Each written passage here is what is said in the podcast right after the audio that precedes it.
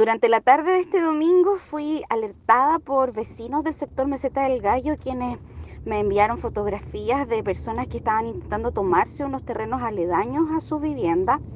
Rápidamente me contacté con el intendente Jorge Martínez y el gobernador Gonzalo Leante, quienes se coordinaron con carabineros para evitar una nueva instalación ilegal de viviendas en este sector. Afortunadamente, gracias a esta coordinación y el rápido actuar de carabineros, logramos impedir esta situación.